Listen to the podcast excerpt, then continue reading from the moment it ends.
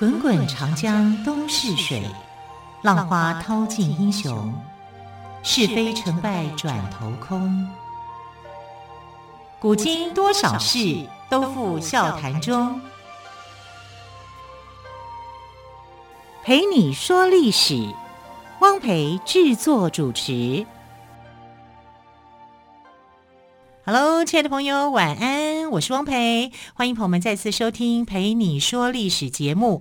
今天我们同样的要跟岳炫老师来聊聊历史。岳老师好，主持人好，听众朋友大家好。好，我们聊了一段时间的希腊罗马神话哦。对。那么在希腊神话当中，有一个很重要的一个战争，叫做特洛伊战争，也就是我们小时候所知道的木马屠城记。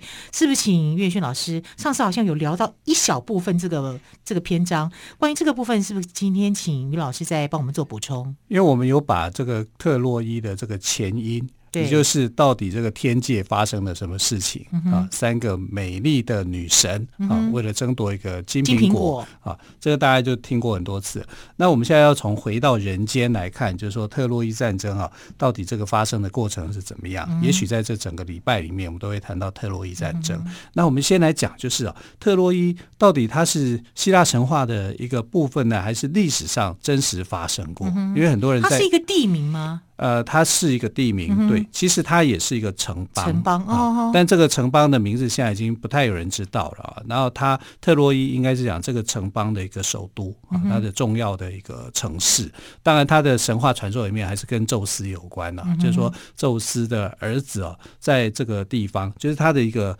呃跟凡人所生的儿子，在这个地方啊，就是呃辛苦努力哈、啊，经营了一个城市。啊，这个城市叫做特洛伊。嗯、那在罗呃荷马所写的《伊利亚德》《奥德赛》里面，它这个地方啊也被称为叫伊利亚德。嗯，啊，所以《伊利亚德》《奥德赛》是另外一个人。哈、啊，我们有机会也会。提到他，他叫做奥德修斯啊，他是一个非常有智慧的人，就是那个时代的诸葛孔明啦，啊，就是那样的一个意思。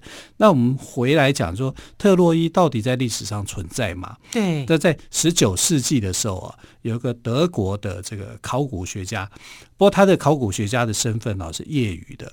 啊，就是那个，那他正职是什么？啊，他从商，他是商人。商人，哦、对，那他对考古很有兴趣的商人。对对对，哈、哦，这个商人的名字呢叫做斯利曼。啊、那斯利曼这个人哦很有趣，他在七岁的时候啊，当小朋友的时候呢，啊，爸妈就送给他一份礼物啊，因为圣诞节嘛，哈，大家都会去。挂一个红袜子啊，看看圣诞老公公会送你什么东西啊？他们那个时候就有了，有啊 有啊，哇，这是名言古今 对。对，他就送给他这个希腊神话故事。哎、嗯哼，希腊神话故事其实大部分就是以荷马的史诗为主，《伊利亚德》《奥德赛》的这个故事啊。然后他就看着就觉得哇，好兴奋，好开心啊，就想要去追寻这个特洛伊，看特洛伊在哪里。从小就有这样的一个愿望哦，然后但是他没有考上这个，可能就是呃那时候学校难考吧，啊，就他就经商了，他去当商人了。当商人以后呢，他很有一套，就赚钱，赚很多钱，所以他在三十六岁那一年他就退休了。哎，哇，财富自由哎，对啊，因为他很会赚钱，他他已经是。在那个时代的百万级的富翁，所以当年的马斯克就对了。对，现在如果是百万级，那但那没什么了不起，可能还是贫户，对，对不对？嗯、但是他那个时代里面啊，这个是非常了不起的，所以他就决定退休，然后就开始重新计划他的人生。所以他都没有忘记他童年时候的梦想，没有。啊，然后他就去呃上了大学的很多的课程，有关于考古的课程，尤其是希腊神话那个时代啊，古希腊的这种东西。然后很佩服他。对，跟了很多的这个考古学家一起去学习，嗯、甚至是组队啊，他们就要去这个地中海这一带，就土耳其这边啊，去寻找特洛伊。哇，哎，真的被他找到了啊！当然，这个找到啊，到底是不是真的发现，不知道。但他宣称他找到了特洛伊的遗址，嗯、哼哼啊，然后发发掘到这个特洛伊的一个最后的末代的一个君主的宝藏。你说他他宣称他找到了，那有没有考古学家来证实呢？考古学家前头有做了很多的努力，啊、那呃，这个应该是考古上面，它的确是一个考古的行动，嗯、但是不是特洛伊？啊，这个是一个问号啊！对，因为后来到二十世纪的时候呢，就是施蒂曼所找到的这一批的呃，这个呃瑞普阿莫阿莫斯的那个宝藏哦，嗯、被认为说其实比他还要更更早哦啊，因为特洛伊发生大概是西元十三世前十三世纪的时候的事情，然后他挖掘到的东西可能还远超过。哇、啊！所以它应该不是特洛伊，嗯，可是可能是比特洛伊更早之前的东西，嗯、啊！所以这个是很玄奇的，非常有趣的。对，但他就觉得说，我找到的就是这个特洛伊，呃，荷马底下的特洛伊，嗯、啊，然后挖掘出很多的宝藏，大概有八千七百多件的黄金的器皿啊、嗯、器具啊，这样。好，他甚至还把他的太太啊，就是啊、呃，这个黄金头饰装在他头上面去展览，就说，哎，当年的海伦可能就是这样子，嗯、这是他带过的东西，哦，他他就让他去呈现出来。所以从此之后就有海伦仙度斯吗？没有，开玩笑，这样太广告化了。抱歉，抱歉啊。那我们来讲，就是说，那海伦这个名字就很美。啊，很多现在西方很多人都叫海伦，海伦。嗯，我们从小也是 Helen，对不对？嗯、海伦怎么样？海伦怎么样？就发现说，原来海伦是希腊第一美人，嗯、好像我们现在讲的林志玲之类的那种感受。哦、对对对。然后特洛伊战争竟然是为了她而打了十年的战争。嗯哼。啊，可是很多的历史学家其实是挂问号，会为了一个女生打十年的仗吗？应该是不太可能啦，嗯，啊，如果有可能的话，这个女人当然就是红颜祸水啊。可是这样子对女生来讲太不公平，嗯，明明她就是被抢走的，对，啊，或者是说，当然另外一派说法说她是被诱拐的，嗯，啊，反正不管怎么样，她就从希腊的王后斯巴达的王后变成了特洛伊王子的王妃，啊，嗯，那这个这个故事竟然是闹了十年。啊，那我们来看，就是说撇掉这个爱情因素，这个这种私人的因素来看哦，就希腊有没有打这个特洛伊的原因，嗯、当然有哈，因为特洛伊这个这个城市它是一个港口，那斯利曼所发现的克洛伊这个遗迹哦，完全没有靠海。这说明了什么嘞？说明了这个西元前十三世纪一直到现在，嗯，好，这个沧海桑田嘛，就变化很多啊。那算是板块移动吗？呃，板块移动应该是地震啊，嗯、或者什么之类的那种很大的、很激烈的。嗯、它可能是因为河床上的冲击啊。啊，那冲击以后呢，现在所发现的遗址的地点，其实可能比这个当年的特洛伊城市要后退至少三千公尺。有有这么样远，所以它的整个面貌是看不出来的。而且，如果你到土耳其南部的那个省份，发现特洛伊遗址的那个地方去看的话，你可能会觉得啊，就是一些破砖头、破石头啊，你可能会很失望啊。但那个地方可能就是曾经是，但我们现在讲说是可能。啊，因为斯利曼这个人不是真正的考古学家，所以他当时在做这个遗迹考察的时候是非常野蛮的。啊，他就想说，我选定了这个就是，他已经设定好的答案，就是说这里就是特洛伊啊。然后他为了要挖掘这个特洛伊很方便，他就埋炸弹把它炸开，所以他很可能把真正的特洛伊给炸毁了。对啊，啊，因为他的古迹是一层一层叠上去的。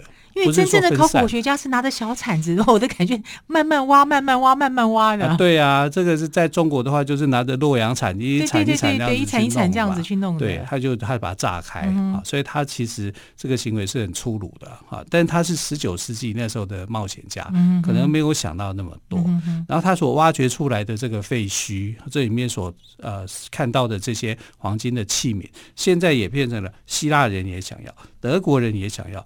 俄国人也想要、嗯、啊，就有这种这权益上面的一个争执、嗯、啊，这是他的一个啊后续的一个故事、嗯。可是这也说明，也就是说，呃，荷马写的这个特洛伊应该是存在的，是啊，但它不只是存在希腊，只是位置有改变，对不对？对，它位置有改变，现在改到好像靠近土耳其的地方吗？对对对，靠近土耳其。好、嗯，那我们就可以知道说，哦。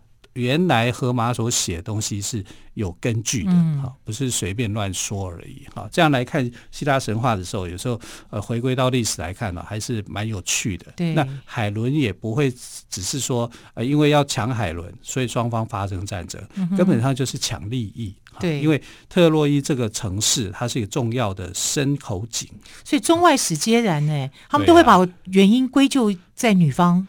对啊。跟《封神演义》也是一样嘛，啊对啊，对啊，你怎么这怎么会是妲己的问题呢？君王自己昏庸，就就是妲己的问题。对，那希腊人明明就是想要抢这个特洛伊这个地方，嗯、因为它往北可以到黑海，往东可以到小亚细亚。它是一个很重要的一个商业贸易的港口，嗯、所以他拿下来以后呢，他就有足够的一个资本嘛，嗯、啊，所以特洛伊其实是这样，然后就假借了一个天意，说，哎呀，是这个奥林匹斯的这个众神想要去毁灭他，嗯、啊，所以就变成这样的一个结果。但这是我们在讲的哈。那如果我们要回到神话的一个故事里面来说的话，那特洛伊城的。建造者会是谁？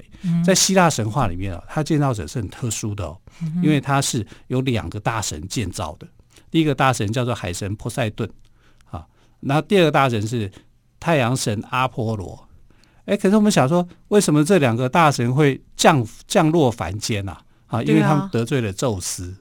啊，因为他们反对都宙斯啊，啊，那反对宙斯，宙斯当然就不开心啦、啊。我是老大，你们竟然不听老大的话，就贬入人间修行啊。所以他们就来到特洛伊这个地方。那时候还没有任何的城堡，由他们两个大神帮忙兴建。好，由天上的神仙降到了人间做一般的人，是这样子吗？好，他们到了人间有什么样的精彩故事呢？我们先休息一下，稍后再请岳远炫老师来为我们做说明。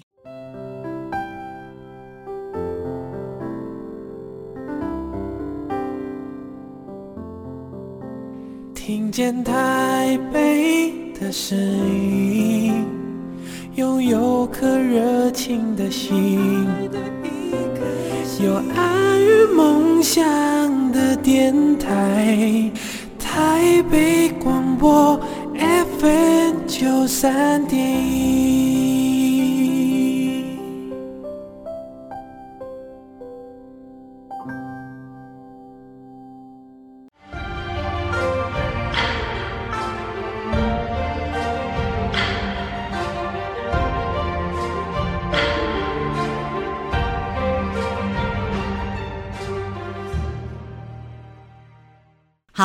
远炫老师有谈到天神波塞顿跟阿波罗来到了人间，对，那有发生什么样的特别的事情吗？他们来到人间本来就是不寻常的事，啊、因为犯错嘛，啊，那犯错以后就被宙斯处分啊。嗯、那来到特洛伊是因为宙斯喜欢特洛伊这个城市，嗯、啊，那他就必须来这边，哎，寻求一个谅解啊，帮特洛伊人就是把城市给造起来，造起来，因为那时候还是比较荒凉的，没有什么。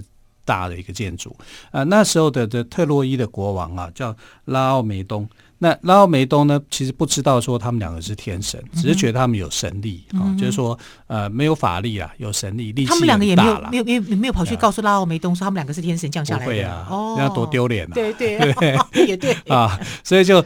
谈好工资，就说：“哎，我帮你做好这个城市，做好这些东西，你给我多少钱？”嗯，啊、就是，所以就两个人至少要说，我不当天使，那至少可以有钱吧？嗯、啊，对你这劳力的付出也是需要这个有这个资本的嘛，对不对？所以他们两个就很辛苦啊，就去做好了，把这个钱城市盖得很坚固，盖得非常的坚固啊，因为他们毕竟不是凡人啊。盖好了以后呢，拉奥梅东就想说，有这么好康的事情，那我。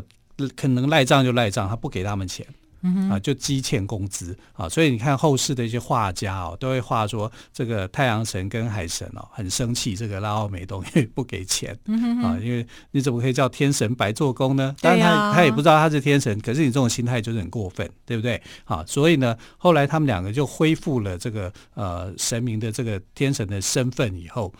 啊，这个海神就非常的生气，就派了海怪去攻打特洛伊，但特洛伊是他建造的，所以他也攻不进去，所以他只能够在附近，因为太坚固了，对，太坚固，他只能在附近做一些骚扰，然后这些民众就受不了哈，就跑去啊、呃、问说，哎，请祭司啊去问说，呃，海神啊，到底这发生什么事情啊？怎么样才可以让你息怒啊？你怎么会派海怪来骚扰我们、嗯、啊？就在后来，海神就透过这个神谕告诉这个祭司说。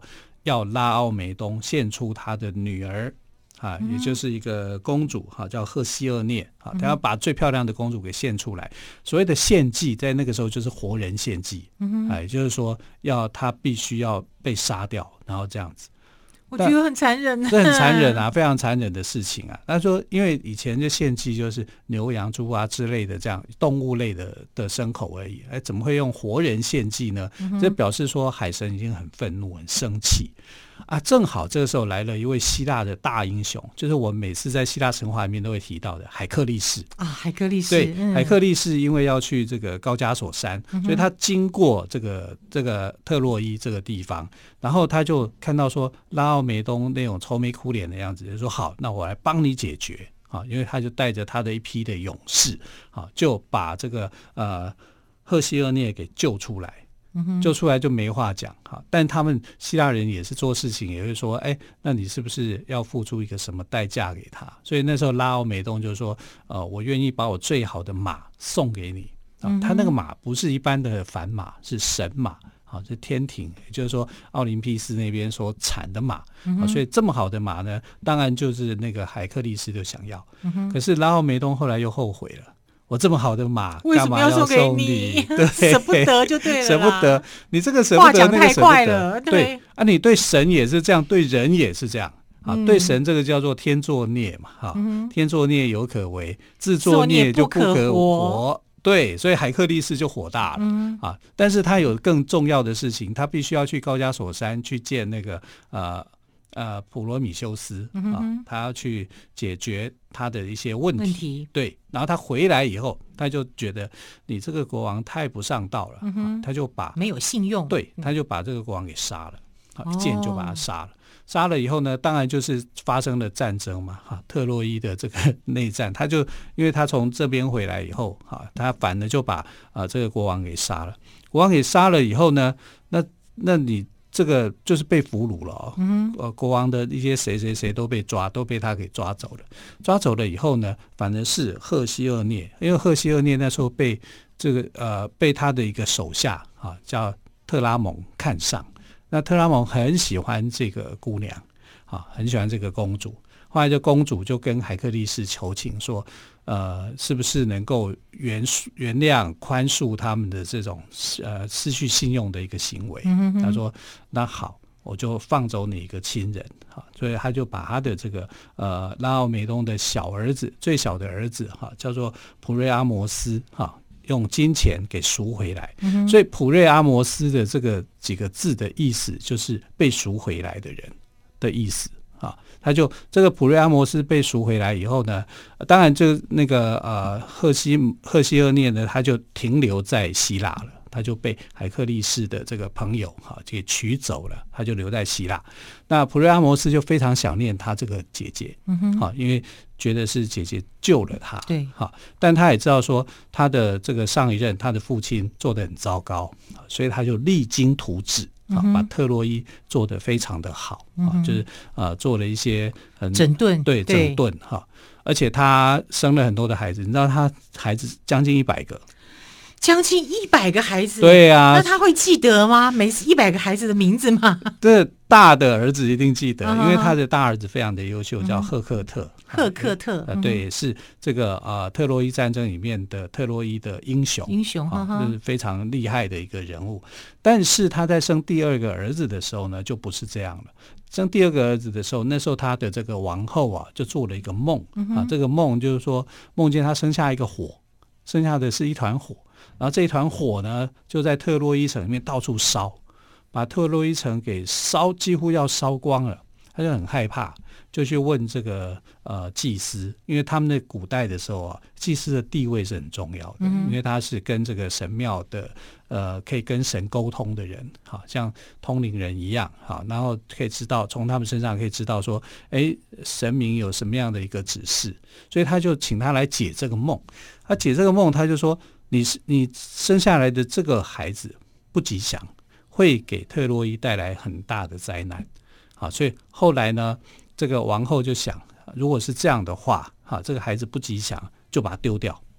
啊，所以他的第二个儿子啊，就是呃帕里斯啊，就是我们讲的这个呃帕里斯的这个王子啊，他就被丢到山上去。所以这种迷信的这种情节，自古到今都有哎。对呀、啊。对啊，那他是叫他的仆人去丢他的哦，好、嗯哼，不是自己去丢啊，嗯、叫手下人就把他丢到伊达山上啊。伊达山上的时候呢，这个仆人看他就是哎小孩子很可爱、啊，很可怜啊，很可爱又可怜，对，干嘛丢他呢？可是又奉命又不行哈，所以他就把他放在山上，让他们去。本来是说要杀掉的，他把他放在山上，就说你自己自己就是找自己的出路吧，看怎么样。结果怎么样呢？有一只母熊看到了这个孩子，竟然把他当儿子在养。哇，母熊啊，所以他是熊孩子、嗯、啊。帕里斯王子是一个熊孩子，从小被照顾，嗯、啊，被熊照顾。哎，后来这个仆人就看到说，怎么会有熊去照顾这个帕里斯王子啊？嗯、啊，就觉得他很奇特、嗯、啊，所以就也把他偷偷带过来抚养。哦，啊，所以他从从小是被遗弃，然后再被熊啊这个哺育他，然后再由这个仆人把他给这个呃抚养长大啊。嗯、但是这个时候的国王跟王后一直都不知道说他第二个孩子是没死的。嗯哼，好。嗯被熊养大的孩子到底有什么样的不一样的人生际遇呢？我们想明天的节目再请岳炫老师来为大家做说明喽。好的，今天节目因为时间的关系，也非常感谢朋友们的收听，再次谢谢岳炫老师，谢谢，谢谢，亲爱的朋友，我们就明天见喽，拜拜，拜拜。